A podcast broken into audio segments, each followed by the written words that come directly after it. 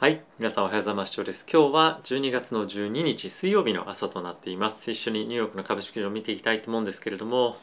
えー、今日はですね株式市場非常に、まあ、あの全体的に上がっている日でしたけれども、まあ、結構ショートカバーっていうのがメインだったかなと思います。あとはやっぱここ最近非常に売られていたテック銘柄を拾う動きっていうのが出ていたりですとかあとはですね結構あの面白いなと思ったのがあの中国の銘柄ですね。結構ここ最近やっぱり戻ってきているのでやっぱりこのいわゆるそのバリュー銘柄みたいなのが注目されてるっていうふうに言ってましたけれどもやっぱここ最近言われてそのバリュー銘柄がバリューじゃなくなってきてるっていうところからやっぱりもう一旦グロースだったりとかやっぱり非常にここ最近売られていた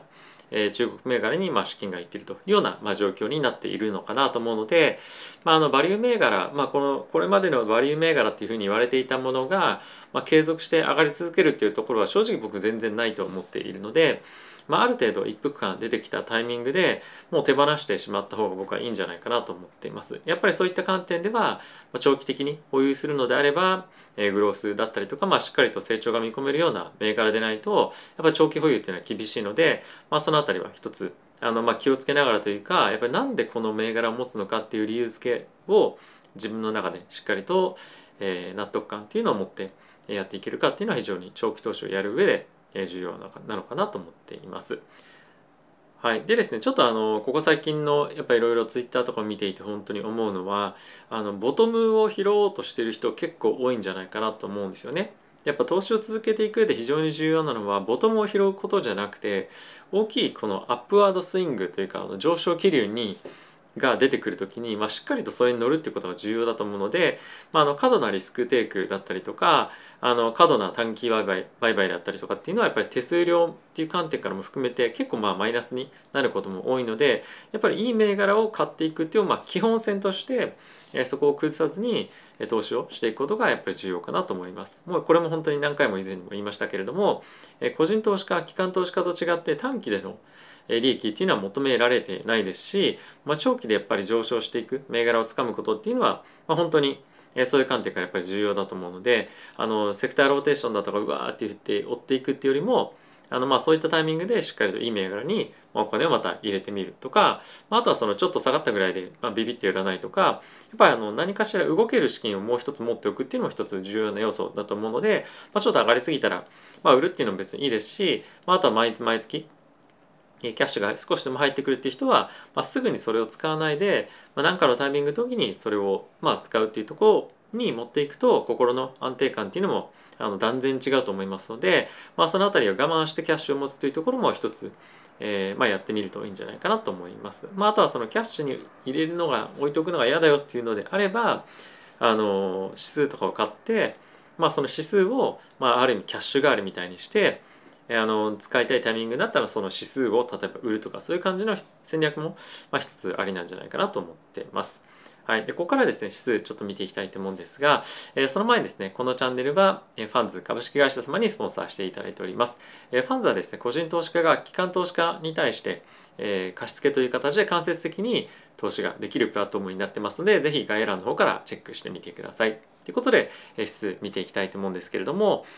えまずはですね、ダウがプラスの0.51%、S&P がプラスの0.92%、ナスダックがプラスの1.41%、ラッセル2000がプラスの0.93%、米国の10年債、こちらほとんど動いてないですね。1.74というところで最終的には引けていました。で、ドル円なんですが、まあ、若干戻してるかどうかっていうぐらいではありますが、115.3というところで今のところはセーフしています。で、ちょっと一応見ておきたいのがクルードオイル原油ですね81.42というところで約4%ぐらい上昇してましたがまあこの辺りはあの、まあ、物価上昇に対して一つ意識がいってるっていうところももちろんあると思いますし、まあ、ちょっと僕はニュース終えてないだけかもしれませんがやっぱりアメリカの経済強いよねっていうところがあの現状まあベースにはあると思うので、まあ、この辺り一つあの一つ何て言うんですかねその物価上昇というところの指数としても見ていいかと思いますがもう一つやっぱりアメリカの経済の強さっていうところを測る上でこの辺りは参考にしてもいいんじゃないかなと思います。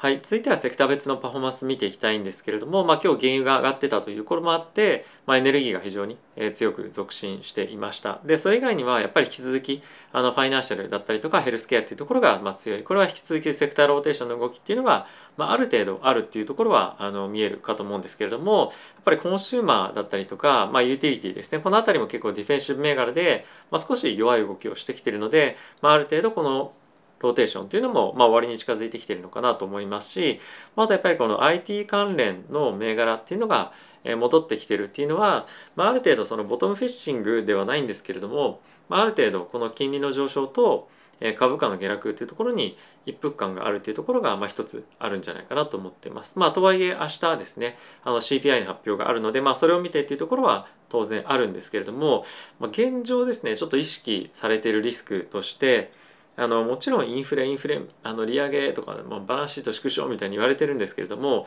逆にインフレが続かなかったリスクっていうところが意識され始めていると思うんですよね。なのであの今逆の現象が正直起きてると思っていてもう利上げ利上げうわどうしようリスクオフみたいなところはもう正直終わったと思います。なので今後はそこが逆回転もしした時のリスクをあの意識し始めるタイミングには来てるのであの長期で見る場合は今売られまくっているような例えばなんかあの NVIDIA とかかもしれませんけれども人によっていろいろと違うかもしれませんがそういった銘柄を見ておくっていうのは一つ非常にいいポイントかなと思うので今売られているもので何かいいストックないかいいストックっていうのは株ですね株ないかっていうのをちゃんと見ていくっていうのは非常に重要なタイミングになってくるんじゃないかなと思っています。でチャートちょっと見ていきたいと思うんですが、まあ、ダウ、まあ、こんな感じになって、まあ、下髭がビヨーンと2日連続で伸びてる感じにはなってますよね。まあ、底堅いなっていうまあ印象を与えるチャートかと思います。S&P も同様ですね。あの100日移動平均線かな？これは。にあ50日か50日移動平均線のところまで戻ってきているということもあるので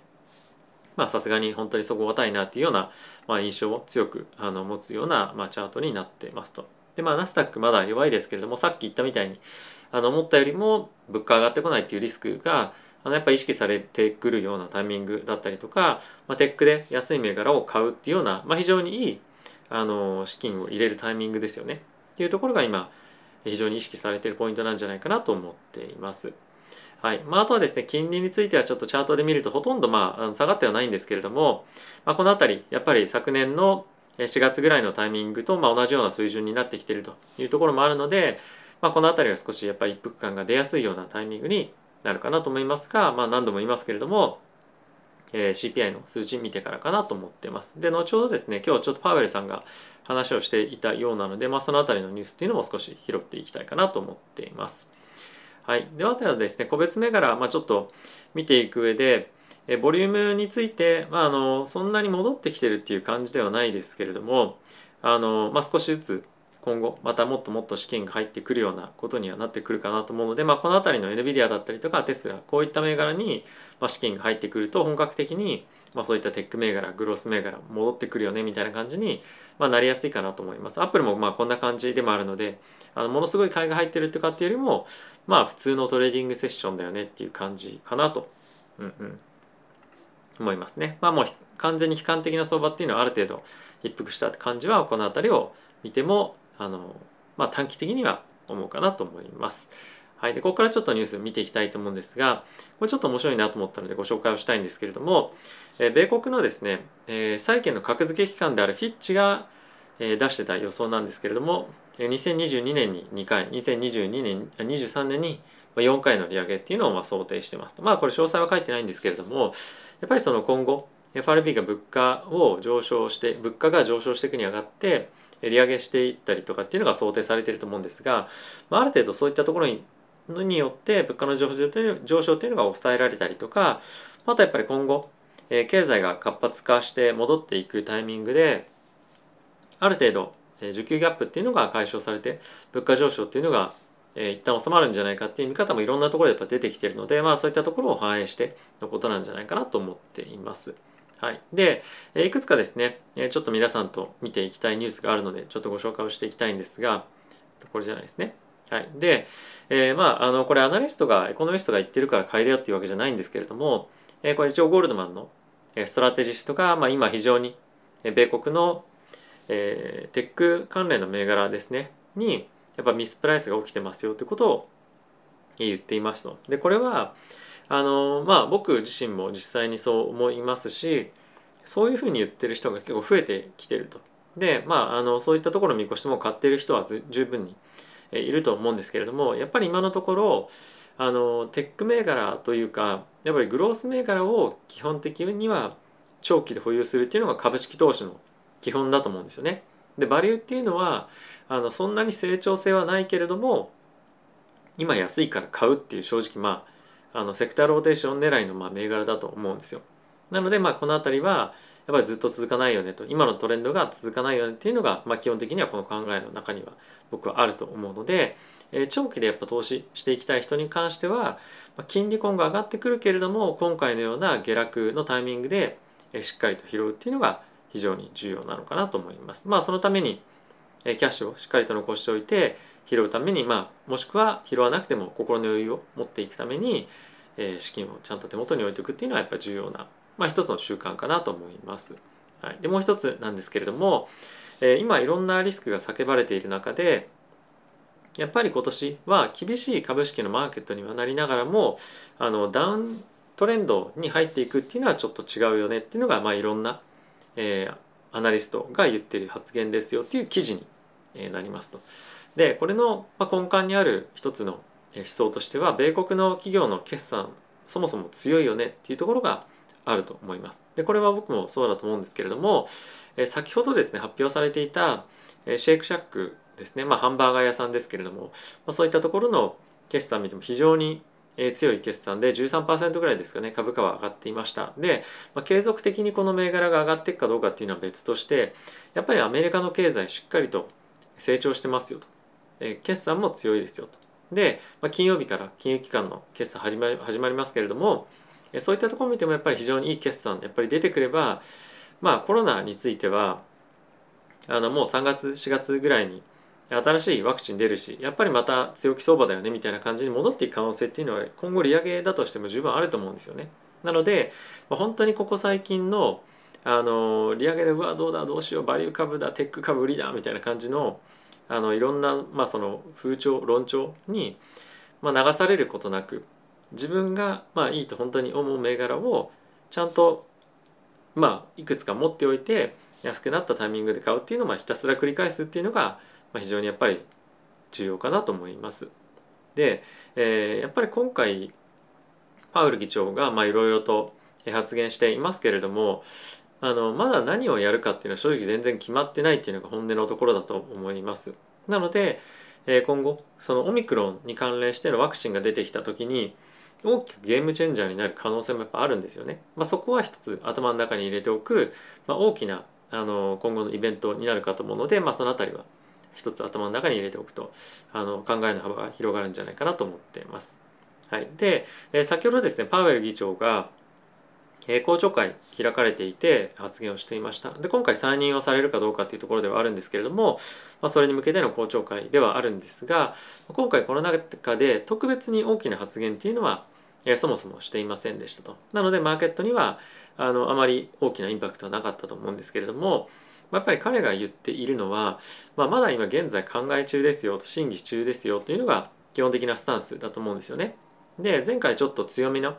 あのホーキッシュな高派的な発言はしてましたけれどもやはりある程度ちょっと強めにあのジャブ打ったみたいな感じにはなってると思うのでさすがにあの、まあ、今後ちょどういう展開になるか分かりませんがある程度先にマーケットに織り込ませるっていうことを、まあ、常に意識してやっている人だと思うので、まあ、そういったパウエルあのパウエル議長の発言でドカーンと下がった時に売るんじゃなくて、まあ、買うっていうところをあのまず基本スタンスとしていくとこのパウエル議長とは、まあ、うまく付き合っていけそうだなっていうのが正直今僕は思っています。はい、でちょっとまたコロナに戻りますけれども、まあ、とはいえ現在のコロナの状況を見てみると非常に、えー、入院患者っていうのはものすごく増えていますと。でやっぱりワクチンがあったりとかもするので投資家としてはあのそんなに心配していない状況ではある一方でやっぱりこの病院関係者の声を聞いてみると日本でもおそらくそうだと思うんですけれども、まあ、結構思ったよりもあのコロナの状況が深刻だったりとかっていうのが現状なんじゃないかなと思うんですね。なのでこの辺りがあのどういうふうに経済に織り込まれてくるかっていうところはあのそんなにもしかしたら影響ないかもしれませんがあのやっぱりこういうふうにどんどんどんどん、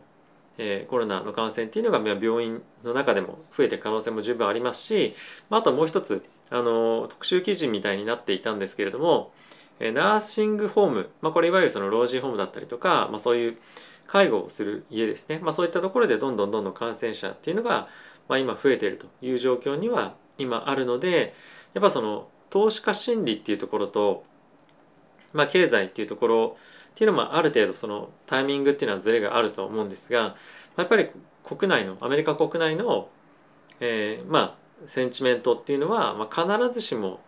あのガンガンいけるよみたいな感じではやっぱりないっていうのは現状っていうのは一つやっぱりあのまあ理解するというか、まあ、こういったところからも見え隠れするんじゃないかなと思っています。はいまあ、これがどういうふうに影響してくるかっていうのは分かりませんが、まあ、今こういう状況なんだよっていうところを一つ理解する上では非常に重要な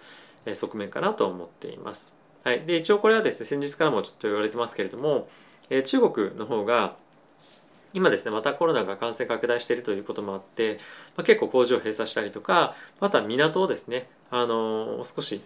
あのまあ、止めるみたいなことをやってたりもするので、まあ、やっぱりこの辺りもサプライチェーンに結構影響出てるんじゃないかなと思ってます。で、えー、僕が持ってるナイキだったりとかあとはトヨタもこの記事の中に名前が挙がっていたりとかサムスンアディダス、まあ、この辺りあとはフォルクスワーゲンかが名前上がっているんですけれどもやっぱこの辺りはあのもうちょっと短期的に下がったりとかっていうのは影響はあるかと思いますが、まあ、あのオリンピックが終わった後にこの辺っていうのは状況が、まあ、180度変わっていく可能性は十分あるのであの、まあ、ずっと中国、まあ、ダメだよねみたいな感じっていうよりもあのもしかするとこの辺りは非常にドラスティックな変化あるかもしれないのは頭に入れておきながら、まあ、可能性を探るっていうのは一つ、えー、重要なポイントかもしれませんね。はい、で続いてブルームバーグの方を見ていきたいと思うんですけれどもえっ、ー、とですね一つこれまあ仮想通貨に関連したことでもあるんですけれども結構今注目されているのがステーブルコインへの規制っていうところなんですけれども今回パウエル議長は、まあ、プライベートコイン、まあ、これはあのステーブルコインだけではないですが、まあ、プラスそれと、えっと、FRB、FED が今後出していく、えっと、CBDC ですね、まあ、共存できますよということを発言をしていました。でこれ非常にあの発言というか仮想通貨に関連した非常にプラスな発言かと思うので、まあ、この辺りはしっかり前向きに受け取ってはいいと思うんですけれども、えっと、今後数週間以内に FED の方からこういった CBDC に関連した、まあ、デジタル関連死に関連したレポートっていうのを出してくるので、まあ、その中の内容をしっかりと注視していきたいかなと思っております。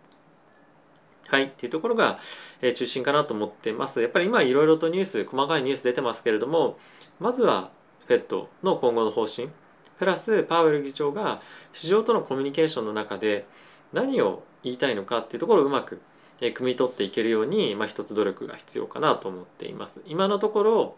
最初に強めにいろいろと発言されてましたし、まあ、あとはですね FRB の他のいろんな連銀総裁の方からもやっぱりその利上げ織り込みっていう方向への発言が出てることもあるので、まあ、ある程度そうそうなってくるとパウエルさんは、まあ、少し引いて、まあ、もうちょっとその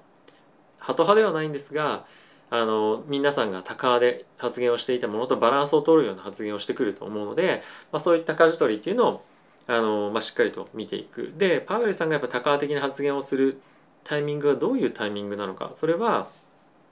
ある程度、まあ、みんなのそのコンセンサスが固まってきた時に、まあ、もう少し準備させたいなマーケットにですよ。マーケットにもう少し高的な意識を準備植え付けさせて準備させたいなっていう時なのか、ま、この前みたいに少しみんなが他の連銀総裁が言い出す前に自分でジャブ打つみたいなタイミングなのかっていうのは、まあ、やっぱ考えながらいくと彼の意図っていうのがどういうものなのかっていうのを、まあ、100%当てることはできないかもしれませんが、まあ、ある程度感じながらいくと、まあ、今回の下落の局面みたいなっていうのももう少し心に余裕を持って挑めたりもするんじゃないかなと思ってます。まあこのまま あの株が下がるかもしれませんが僕はもうあんまりそういうふうには見てはないので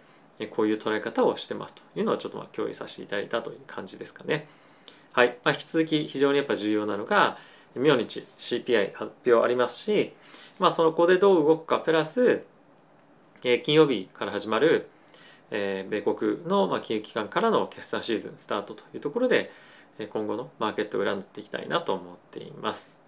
はい、基本的にはアメリカアメリカの経済強いよというところがなければ利上げもできないので、まあ、この辺りのあの物価上昇となぜ物価上昇がしているかっていうところのバランスですかね。まあ、今のやっぱり例えば賃金上がってるのもずっとこのペースで賃金上がっていくかっていうと、まあ、それはちょっと企業は耐えられないんじゃないかと思うので、まあ、その辺りも近いうちあの上昇が止まってきたりもすると思うんですよね。